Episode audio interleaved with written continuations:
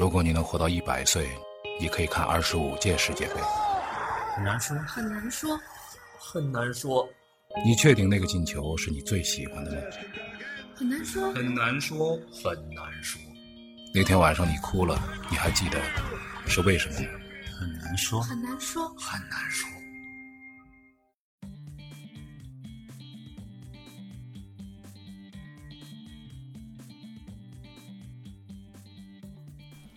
好了，各位，我们很难说又开始了啊！今天还是请到楼哥跟斌哥，二位哥哥好。嗯，好，南哥好，哎南哥好，大家好。这个斌哥呢，呃，这个千里迢迢刚刚赶回来，嗯晒得跟泥鳅一样啊！什么？你能不能用好一点的动物来？原来不像吗？你原来是一条还不算很黑的泥鳅，原来原来是网鱼，哎网鱼 对，这个呢，我也没法反驳嗯啊。我这次呢，主要到云南考察一下我们国家疫情之后的旅游恢复情况 啊，怎么样呢？考察结果呢非常好。非常好呃，云南到处都是人，啊，而且大家口罩都戴得非常好，啊我就放心赶回来做节目。啊所以你就你就没戴口罩。没有啊，我我全程戴口罩。不是不是不是，因为呢有前车之覆呢，我们就有后车之鉴，我们要问清楚，是吧？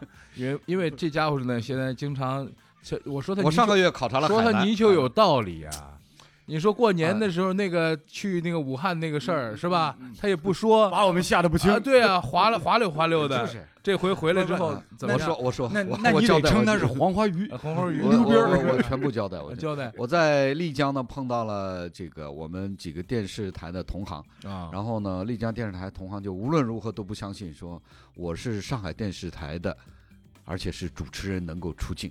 哦他说你这你你你你这个这个怎么出镜啊？啊，我在想我出了二十多年了，你这个要打多少灯啊？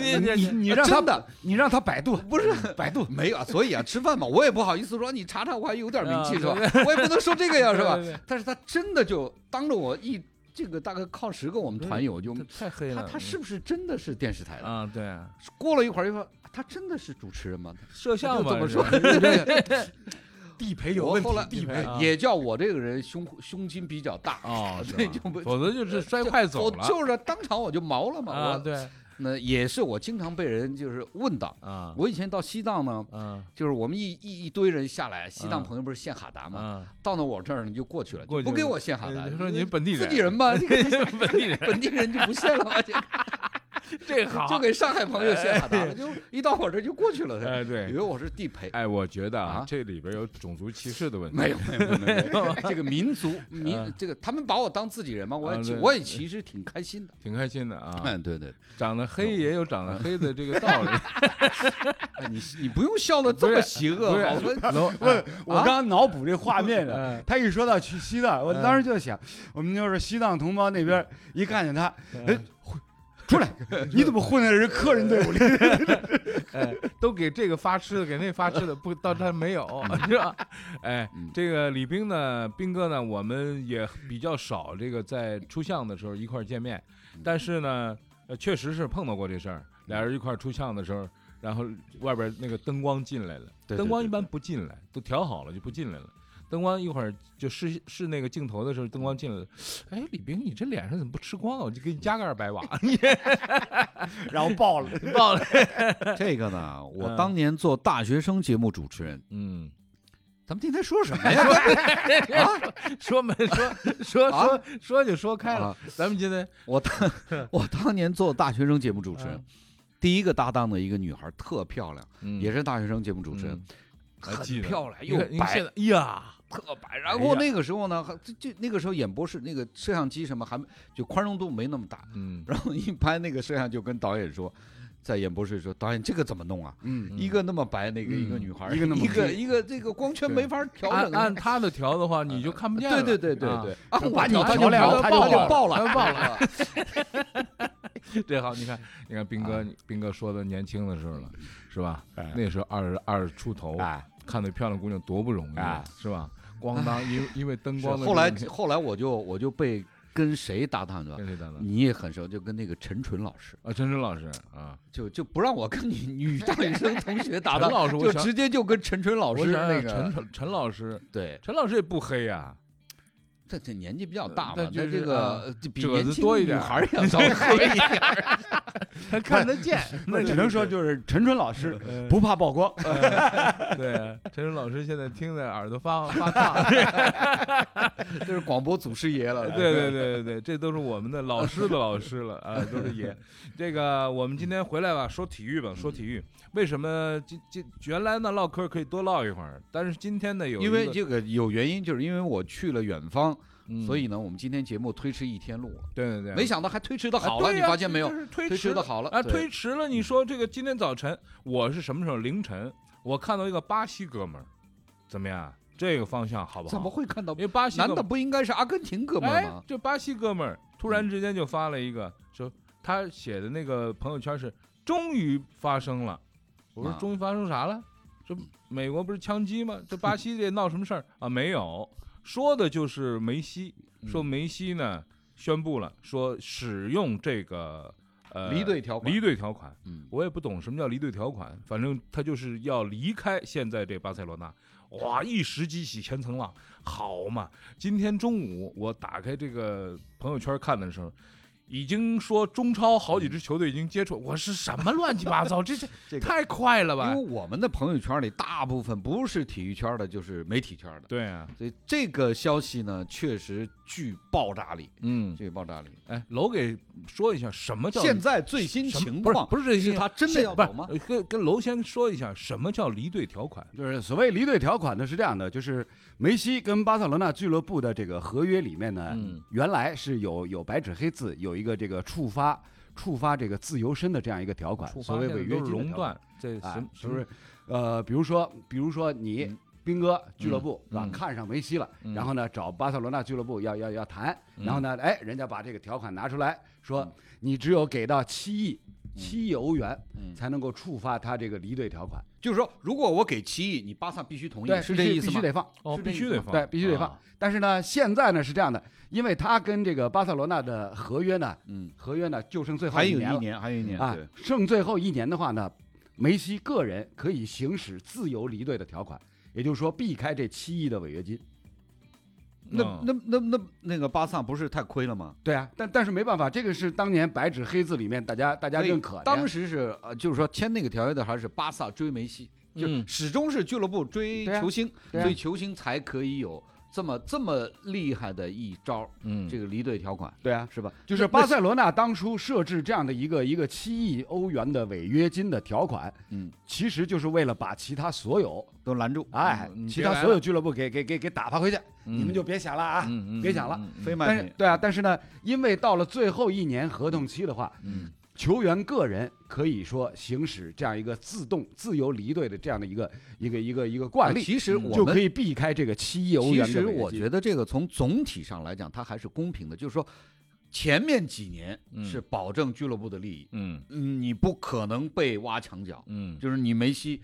对吧？他设置一个很高的门槛，比如说七个亿，但是最后一年他也保证球员有相对的权利。对，他因为如果你最后被就比如说你俱乐部耗到最后了，对比如说球员没身价，不是有一个问题是什么呢？就是说像梅西这样的球员，他肯定有一个问题是，万一在最后一年的时候我已经受伤了，嗯，这个时候嗯俱乐部得给你一个保证条款，比如说他原来签到去年就可以了，对吧？那我给你一个保证条款，但是如果说你还能踢，那嗯你可以走，嗯就这样对于对对对呃球员来说有一个保障我估。计像 C 罗这种大牌球星都应该有这样的，对都都应该有这样的这个对。这个这个也是目前在国际足球转会市场上这个嗯大家约定俗成的嗯这样的一个习惯性的做法。嗯呃，所以从目前的情况来看呢，就是，呃，今天就是首先是阿根廷媒体嗯。爆出来的，甚至把这个梅西发给发给巴塞罗那俱乐部的那张传传真传真传真件都都已经是贴出来了。传真，我也觉得有点外老这这个这个这个算算是比较正规的，哎正规的对带文字的合同，对对对，就是这有有有有这个对对对对。法律效力，是是是。有法律效力的，是白纸黑字嘛。嗯。然后呢，呃，这份这份传真件嗯，阿根廷的这个一家是电视台还是电台？电台电台，反正反正先说是一家电台，先爆出来，嗯爆出来以后呢，大家一看，哦，梅西决定行使行使自己的权利，嗯行使这个条款。嗯，但是呢，巴塞罗那俱乐部现在官方给出的消息呢，就是你这个个人行使的条款，其实到六月十二号已经失效了。啊是吗？对也就是说，巴塞罗那俱乐部还否认。还可以否还可以否否定梅西的这个决定。对啊，现在是嗯巴萨俱乐部现在官方给出来的这个声明意见，就是说你这个条款的行使的权利到六月十二号已经失效了，嗯，已经失效了。但是呢，目前来讲呢，还有一个比较麻烦的问题，嗯，就是它原先六月十二号失效是指什么呢？是指赛季正常到六月三十号结束。嗯，啊，对对。嗯，而现在是现在不正不正常赛季，现在是是一个不正常的一个赛季嘛，因为因为疫情的影响，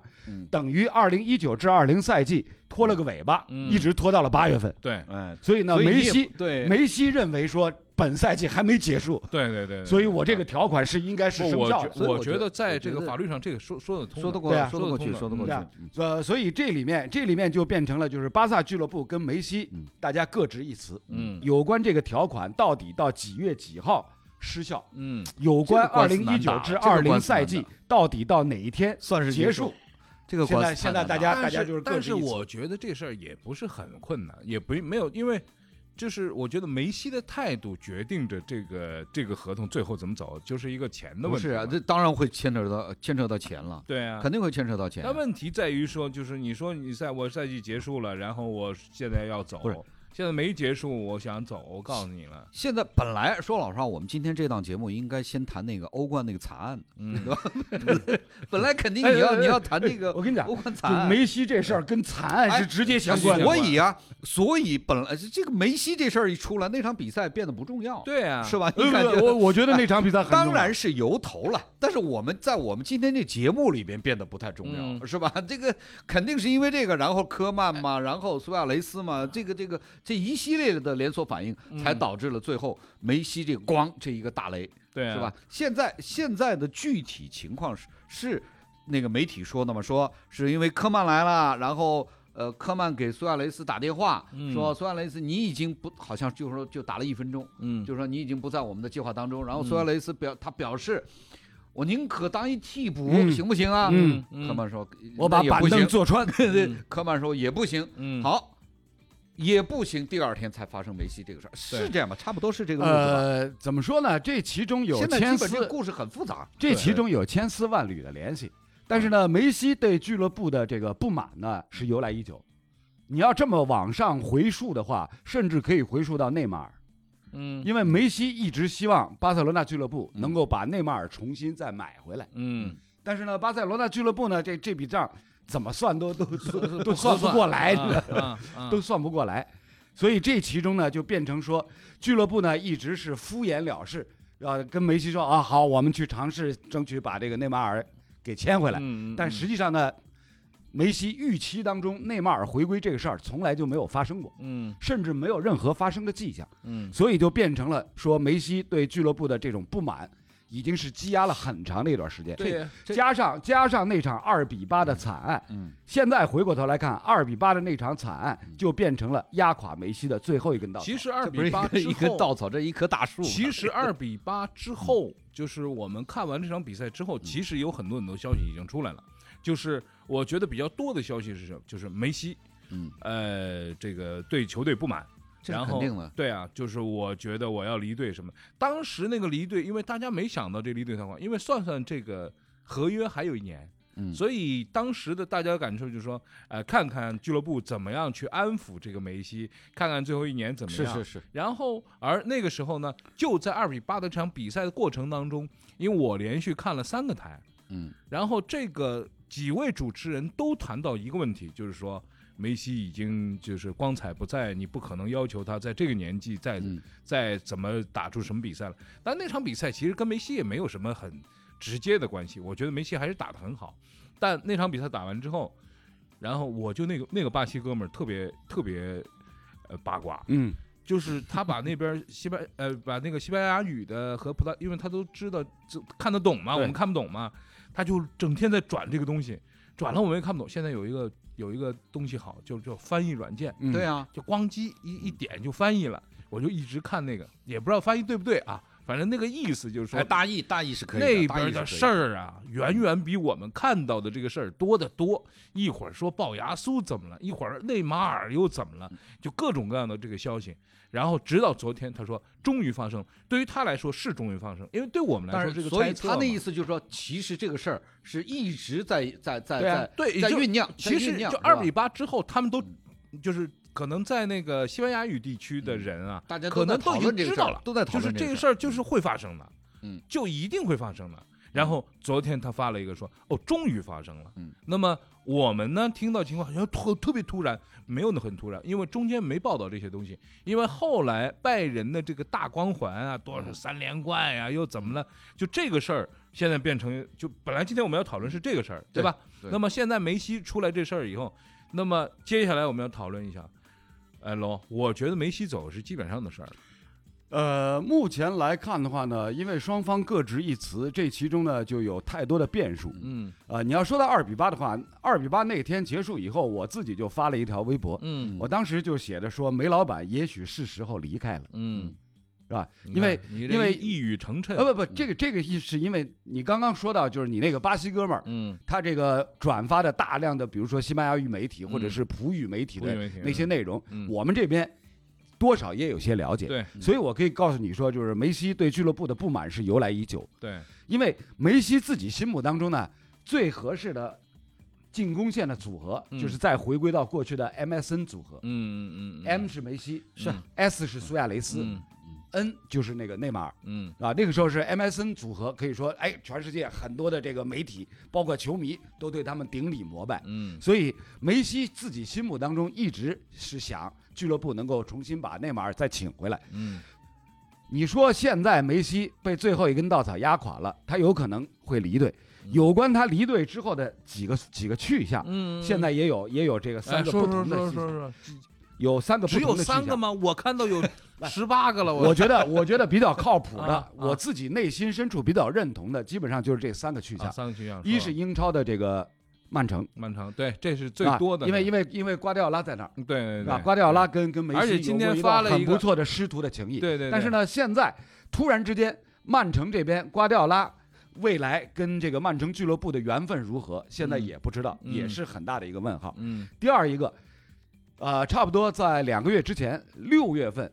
欧洲赛季刚刚开始复工的时候，就已经有消息传出来说，国际米兰俱乐部国米嗯。看中了梅西。嗯，当时咱们国内的很多的媒体也是蜂拥而上，对啊，哦，就这这觉得奇货可居，嗯。这个呃甚至有有大量的猜想，包括包括今天到现在也有嗯。国内很多的媒体、自媒体都在那边猜想，嗯。说如果国米联想联想。对联想 联想。啊发散型思维的，嗯嗯。如果梅老板去了国米，是不是意味着接下来国米是个跳板，然后梅老板跑中超来了？不是，我告诉你们，现在啊在这个联在在球迷那儿啊啊，现在国米是中超球队，啊，现在国米啊？中超好多好多球迷已经这样，就是国民，我看着国民，我觉得这个好，咱们拿来吧。有点有点像当年休斯顿 跟那啊个中国球队一样，对对有对对这感觉啊然后呢，第三个去向呢，也是也是过去呃过去这个一年多时间里面一直有被提及的，嗯就是梅西是不是有可能去巴黎？嗯，去大巴黎？嗯因为大巴黎那边内马尔太掉价了吧？人内马尔他内马尔没回来，他自己追着内马尔就去了。有这个可能啊，因为因为内马尔跟他关系不错当然有这个当当时有一个猜测是什么呢？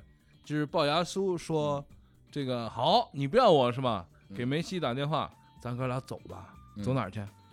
老内在那儿待着没什么事，他们那个按打的也不好，按你这个说法，对啊。干脆梅西带着龅牙苏投奔那个大巴黎，对啊。明年欧冠大巴黎他妈再跟对对。再跟拜仁磕一磕这这有意思啊。对呀哎有这个可能。啊。所以这个所以就说这个剧本好，从球迷的角从球迷的角度上来说，这个这个消息虽然说大大家觉得空穴来风啊，但是无论如何，从 合逻理。从逻辑上来说，对，它甚至高过了这个曼城的这个可能性对，吧？对，所以呢，大家就觉得说，有可能这事儿就是这样，我不高兴了。你不高兴了，我跟你说，他们还踩我，还踩你，咱俩一块儿走，不是走哪儿去？现在现在的问题是，梅西就是这个他他这个消息出来的还是很快的，就是嗯。说按照现在的相对靠谱的这个这个媒体的说法，就是在龅牙苏被科曼拒绝后一天，呃，其实不知道一天，就是嗯。第二天，嗯，梅西就向俱乐部表示我要启动触发这个离队条款。所以所以俩人说好了呀，都 说好了，在这么一红脸短的一白脸对对，啊。在这么短的时间内，嗯。是不是他们有可能就跟俱乐部谈谈好？我觉得这个哪怕是谈意向，嗯。不管是曼城啊，还是大巴黎啊，嗯。还是这个，我觉得梅西他不可能说，因为我今天最早看到的关于梅西的这个说法是，就我一打开朋友圈，其实已经前面发生了嘛，嗯我一打开朋友圈，就是几个朋友说认为梅西是裸辞。裸辞什么意思啊？就是脱光了走，嗯就是我下家还没找好我就走。呃，没没没，这叫裸辞不太可能不是我的想法是，他是不是裸辞？呃不太可能。啊他当然不是裸辞，真正意义上的裸辞，嗯那就是什么？那就是梅西把最后一年在巴塞罗那的合约执行完，然后到明年六月份，那是真正意义上的裸辞不。会再执行完，执哎，他们的不是他们，就是说我我我我的朋友圈里几个，当然也是呃球迷了，就是他们谈到的，就是梅西已经不要钱了，呃，什么甚至最后的钱我都不要了，我我这这因为我不差钱我觉得不不不不绝对不是这个意思啊！真正意义上的裸辞，就是梅西执行完了合约以后变成自由身，嗯然后然后就变以自由转会的身份去到去到某一个下现在的情况，现在的情况无非是什么？无非是你原先就白纸黑字条款当中嗯七亿欧元的违约金这个条款不成立了，嗯不成立了。嗯什么意思呢什么意思？也就是说，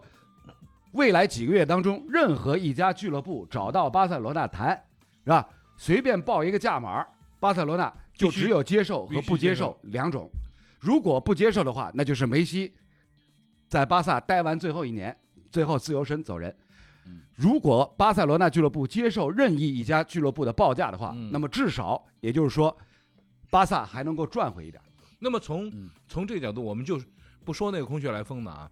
从这个角度上来说，如果我是巴萨的主席，嗯我一定会考虑这问题：是让他坚持一年用完这个合约，嗯还是说现在还挣点现钱？对啊，这个对吧这个对啊像像他们这些级别的球员，最后这一年肯定都会碰到这个问题。对啊，跟 C 罗一样嘛，对跟 C 罗肯定那都会碰到。可以参考的是什么？可以可以参考的是前几周另外一位大牌球星的转会，嗯嗯智利的桑切斯。嗯原先是从曼联租借嗯去到这个国际米兰，嗯然后呢是是正式双方俱乐部谈成达成协议，嗯，就完成转会。嗯然后这个转会是什么呢？转会就是国际米兰这边不付不付这个转会费，转会费对，然后曼联这边呢省下了省下了桑切斯最后一年最后一年合同的工资奖金，对，是吧？就是这个是可以拿来作为一个参考的。嗯就是现在摆在巴塞罗那嗯巴塞罗那俱乐部面前的，很有可能就是这样的一个一个状况。嗯就是你如果答应了任意一家俱乐部，比如嗯大巴黎，嗯比如国米，嗯比如曼城，嗯。啊，那么多少我还能挣一点这个转会费回来，同时呢又把梅西最后一年的工资给省下了。道哎道理都懂了。现在问你一个问题，你认为这是梅西单方面的行动，还是说一个大家已经达成了共识，或者说我也我也觉得，就是说，我也觉得，就是说，呃，巴塞罗那这个必须现在重建，这是这是很明显的。那么重建的计划当中，现在看起来就不包括梅西，因为从科曼到苏维亚雷斯，嗯。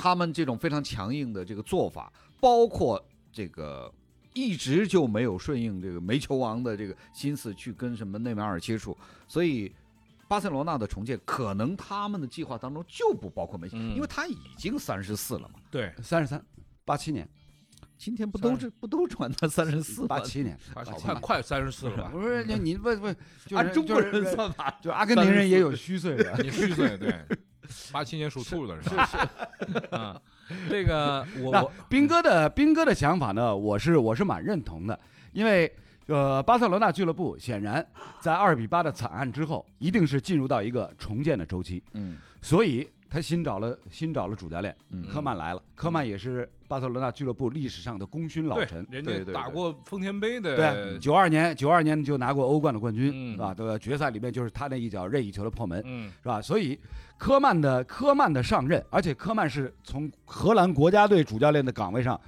辞职不干，就是嗯直接过来。嗯嗯他跟荷兰足协的这个合同条款里面都有明白纸黑字写，如果巴塞罗那俱乐部找我去做主教练的话，荷兰足协必须放人。嗯所以从这个角度上来讲，巴塞罗那俱乐部找了科曼，就是下定决心嗯要重建。重来了，推倒重来了。但是呢，重建的计划方案里面有没有梅老板？嗯我个人觉得，作为巴萨俱乐部来讲，他重建一定是希望梅老板能够再待下去。嗯但是呢，以什么样的价码儿，嗯，这就不好说了，对这就要另说了，对，这就要另说了。就是你不在巅峰期了，对啊然后然后然后就是呃，我如果以你为核心再来重建的话，是不是你的想法可以凌驾于俱乐部之上？嗯这又是另外一个概念了。嗯因为过去这么多年，可以我们都知道嗯，自从自从小罗罗纳尔迪尼奥走了离队以后，整个巴塞罗那俱乐部基本上就是围绕着梅老板那当然，来来构建球队，是吧？对，基本上就是梅老板想想找谁来做队友，你说俱乐部俱乐部就去就去想办法，就把那个人招过来。直到说到内马尔，他弄不过来了，对啊，但是呢，现如今，一九八七年出生的梅老板，虚岁三十四了，嗯，对，三十四，？你的意见想法再要凌驾于我俱乐部之上，可能俱乐部接受不了。而且还有一个就是科曼来以后，科曼是一个什么样的？那支巴塞罗那就是科曼所在那支巴塞罗那，所有的球最后是由科曼来传这最后一脚，我往哪儿发动我后腰是吧？对他那时候清道夫嘛，就是打这个打这个就是拖后的中后卫，中后卫这位置，但是传球都是他来传，所以他这个人其实是一个，而且荷兰人比较轴，对吧？荷兰人就是比较比较简单，我是什么样子就什么样子，我我想怎么说就怎么说，所以科曼这个人是一个很铁腕的，一个非常非常硬的这样的一个科曼跟俱乐部肯定已经有了比较相同的未来的设计的思路了，对。这个是肯定的。否则俱乐部不可能就突然之间就把它，肯定是有了非常长时间的这个他接触或者天天打电话，我对，我觉得，我觉得，对我觉得他们这种，这个其实并不难，他们之间的沟通和设想去统一其实并不难，但是难的就是，其实就是说，从某种意义上来讲，在二比八惨案之后。有两个问题要解决，一个是谁对二比八惨案，包括它所引发的这个巴塞罗那俱乐部这几年的这个滑坡要负责，嗯，嗯。是俱乐部来负责还是梅西来负责？嗯。因为我我一直是以你为核心来打造的球队嘛，嗯。所以现在输的这么这么难看，嗯是变成队史上几十年来的最难看的一场球。上一次上一次单场巴萨被人家进八个球，还要追溯到七十四年的，是吧？七十四年以前。对啊七。十多年前，你想，所以这必然会，这个很正常，无论中外都会有这种，谁要来承担这个责任，嗯谁要扛这个雷，嗯俱乐部肯定不愿意啊。这个一个是当时开掉主教练换教练，另外一个这件事情最后落定，肯定梅老板得承担责任。而对于梅西来讲，他当然不愿意承担这个责任。嗯对吧？但是很多细节又不愿不能拿出来说，我跟俱乐部究竟怎么谈的？我希望怎么样来构建这个球队？在很多的这个这个这个中坚力量已经退役之后，所以呢，现在就变成梅西跟俱乐部其实是一拍两散，嗯各说各的话，但是最终我认为是必须要分手的，嗯不可能再继续待下去了，嗯除非就像楼刚才讲的，嗯就是有一家俱乐部来开价，这个俱乐部实在又不同意，你开价实在太低。嗯是吧？比如说这个国米啊，或者曼城啊，想趁火打劫，开个一两千万，甚至还包括中超球队，他也来开价，他他也来，我们出八百万，给不给？他也来开价，嗯 是啊。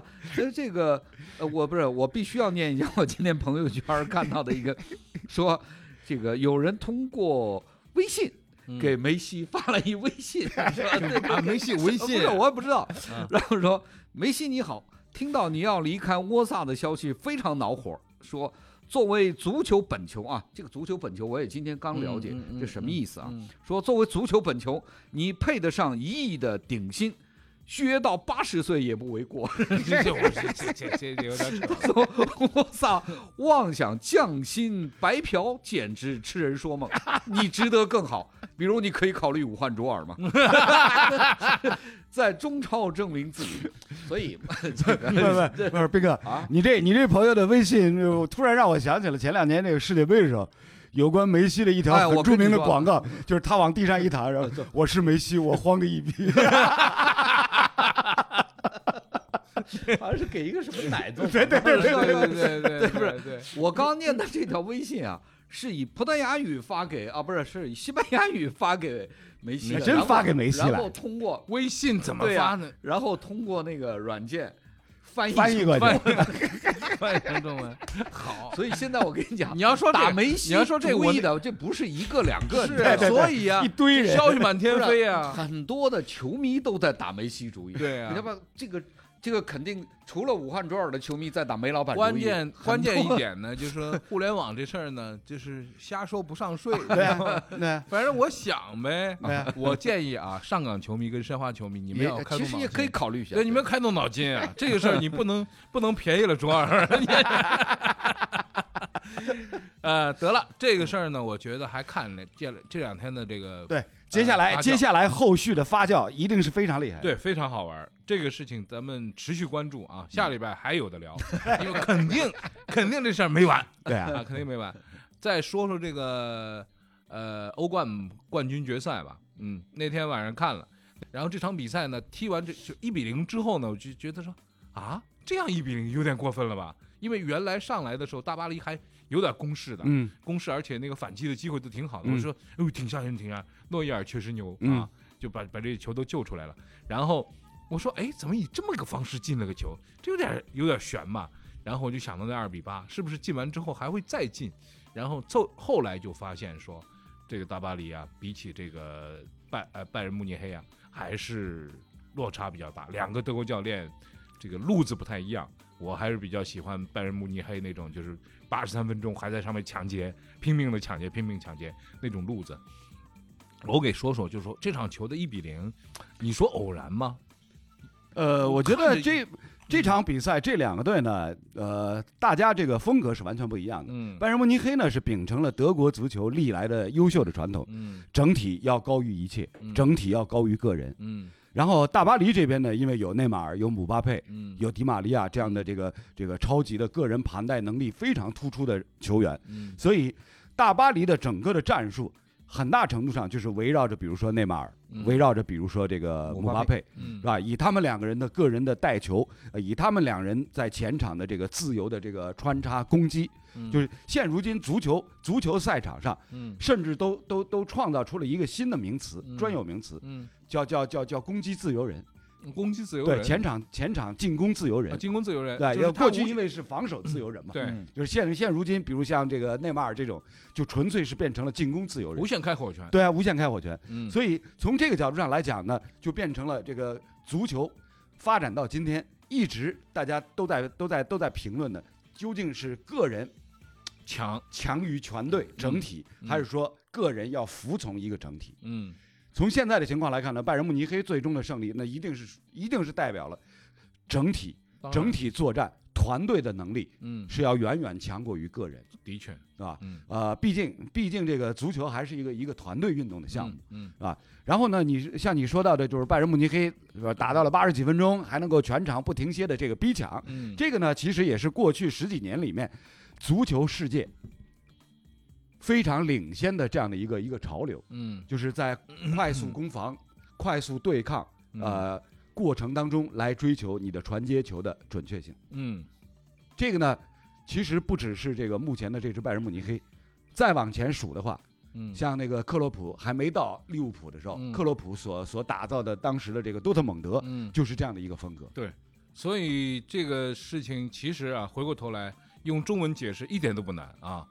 九十年代的时候，徐根宝先生就就就我们我们讲究这这就是这个叫抢臂围啊，抢臂围，抢臂围这这传转，嗯呃，这传转是后面啊加后面才后面加上去加这这传转啊，对抢臂围加这传转，是吧？其实其实无无他对，为首舒尔，对但是人家踢得出来，人八十多分钟踢出来跟人家人家做到了。人前二十分钟踢看差不多是吧？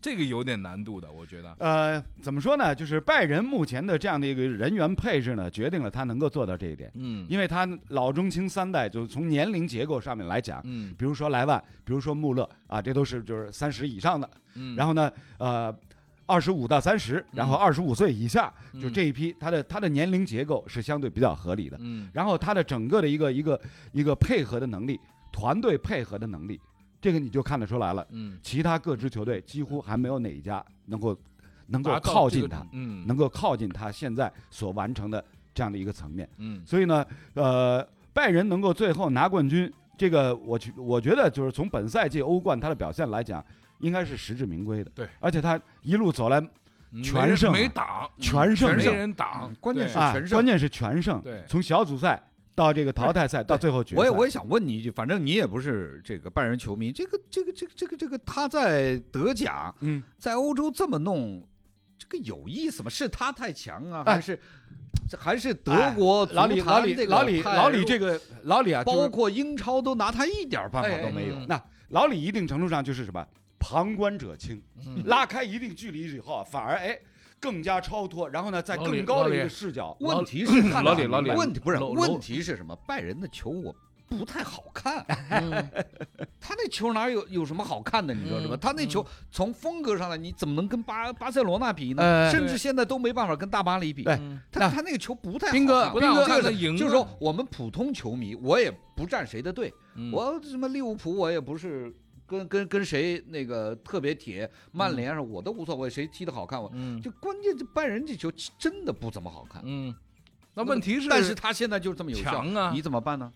那问题就在于说，就说，楼，我问一个就是宏观一点的问题啊，比如说，就是你说好看，斌哥刚才说好看这事儿，九十年代的时候，我们看这个桑普拉斯、阿加西啊，嗯。他们那个网球，包括那个时候那个谁谁那个，呃，伦德尔还没退役，对。啊，就是这些埃德伯格、贝克尔这些人就百花齐放，嗯谁就各种风格，嗯，然后那个时候是好看，对好看，确实好看。然后到了现在的网球都差不多，三巨头，看着都差不多，就是有风格上的小小区别，但是他们都守在底线，他们的反手都不错，他们的就是越来越趋近于一个合理，越合理越相似。其实任何一个运动的发展都是如此。足球有没有发展到了真的那么合理的地步了？呃就是未来要不会不会，就是大家都变成这样的。这个应该不会很。难很难。我跟你讲，嗯就是其实从 过去，咱们以巴塞罗那为例啊，嗯巴塞罗那在过去，比如说二十年的时间里面，嗯它打造出来的这样的一个一个一个所谓呃叫 Tika Taka 嗯这样的这样的一个一个一个一个呃短距离小范围之内多人连续的传接嗯，渗透的这样的一个风格啊，对啊，嗯就是当年有很多球迷，其他队的球迷鄙视这个巴萨的风格，认为他这个传到最后就大家都都都都睡着了。嗯是吧但是你要知道，就是当年巴塞罗那这个风格鼎盛的时候，欧足联也好，国际足联也好，把它奉为瑰稿啊，嗯，对啊，甚至是希望全世界所有球队都都学他这个样子。对啊，但是其实你是根本做不到，你根本学不像，嗯是吧？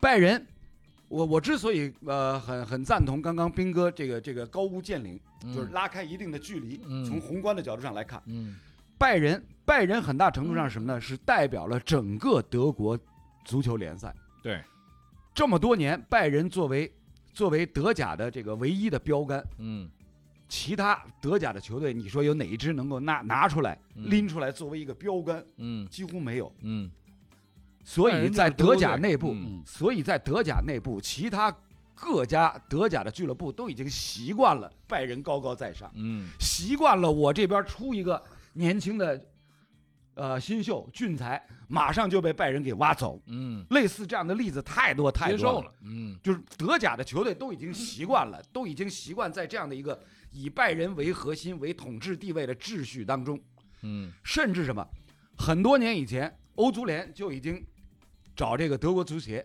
说，哎，你们是不是也也也也跟大家伙儿一样，跟其他四大联赛一样，把你们的联赛球队规模扩大，嗯，从十八支球队扩大到二十支球队。德甲德甲联赛死活不干，嗯所以到今天为止，五大联赛里面只有德甲还是十八个队。嗯它能够保证十八个队的好处在哪儿？就是保证每个赛季冬歇期的时候，德甲球队有长达三十天的冬休时间。嗯说到本赛季，德甲五月中旬就已经是复工了，嗯，然后呢打了一个多月，到六月底，哎，联赛结束，歇了，歇了以后，整个七月份拜仁慕尼黑一直一直是在休整啊，嗯然后只安排一些这个热身比赛。那你跟那那边西甲的球队、英超的球队、意甲的球队，因为还死磕呢，对啊，嗯人人是六月中旬才复工，对，是吧？一直一直付到这个欧冠开打之前。从这个意义上来讲，就是说从体能储备和就俱乐部建设来讲，对啊，这是这是有不公平的时间要长得多了，对啊，有不公平的地方。嗯，你难以想象说像像拜仁慕尼黑这样的球队，他在整个二零一八至呃二零一九至二零赛季当中，嗯前前后后歇了多少回？嗯今年年初的时候，他有冬休嗯三十天，多三十天，铁板钉钉嗯是吧？然后冬休回来，联赛第二阶段打到三月初，嗯，因为疫情影响又歇了嗯。是吧？一歇歇两个月，嗯，这就等于就是嗯。呃再算上仨月，嗯。对，啊，再算上这个六月底德甲复工结束以后，嗯，七月份他又歇了。多歇了德甲复工还比较多歇了四个月，这个里边呢，德甲今年德国它疫情管控在欧洲就算是好的，当然，所以它复工也比较早，对，这点儿还还真占了这个政府的这个管理的便宜。嗯。，但是呢，从球队自身打比赛的角度上来讲，你在一个赛季里面多出来两段这个休息期，是那这就不一样了，对啊。所以这个这场球也没啥好说的了。这场球，在梅西先生发了这个传真之后呢，这场比赛一下子变得暗淡变得不不太重要。我就觉得说，人家拜仁也不容易，这个是吧说？说老实话，这个拜仁诺伊尔是真强，真强，是？吧？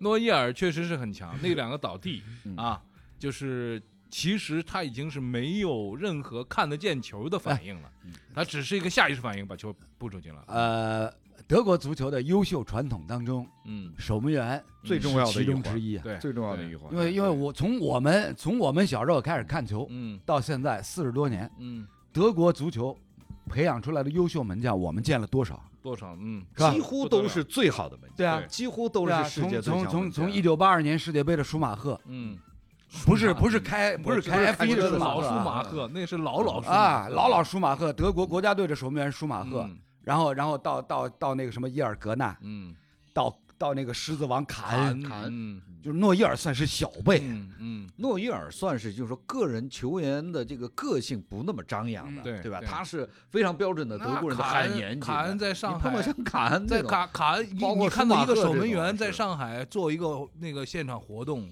德国一个品牌过来做活动，我去做的主持人，那场面真吓人，那球迷那场面，卡恩很放松在那儿。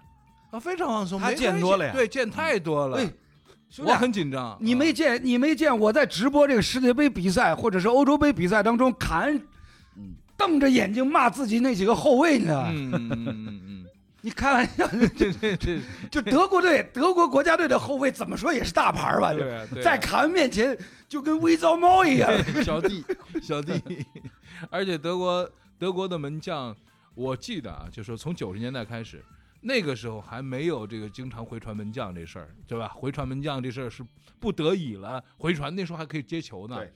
德国队用回传门将来调整自己的战术，呃，包括科曼在的那个那个巴塞罗那那时候，就是巴塞罗那的门将，因为科曼在这儿，所以说他也必须要跟科曼进行很多很多的配合，所以这个先进度确实是先进，而且决赛里边能打出那么放松的球啊。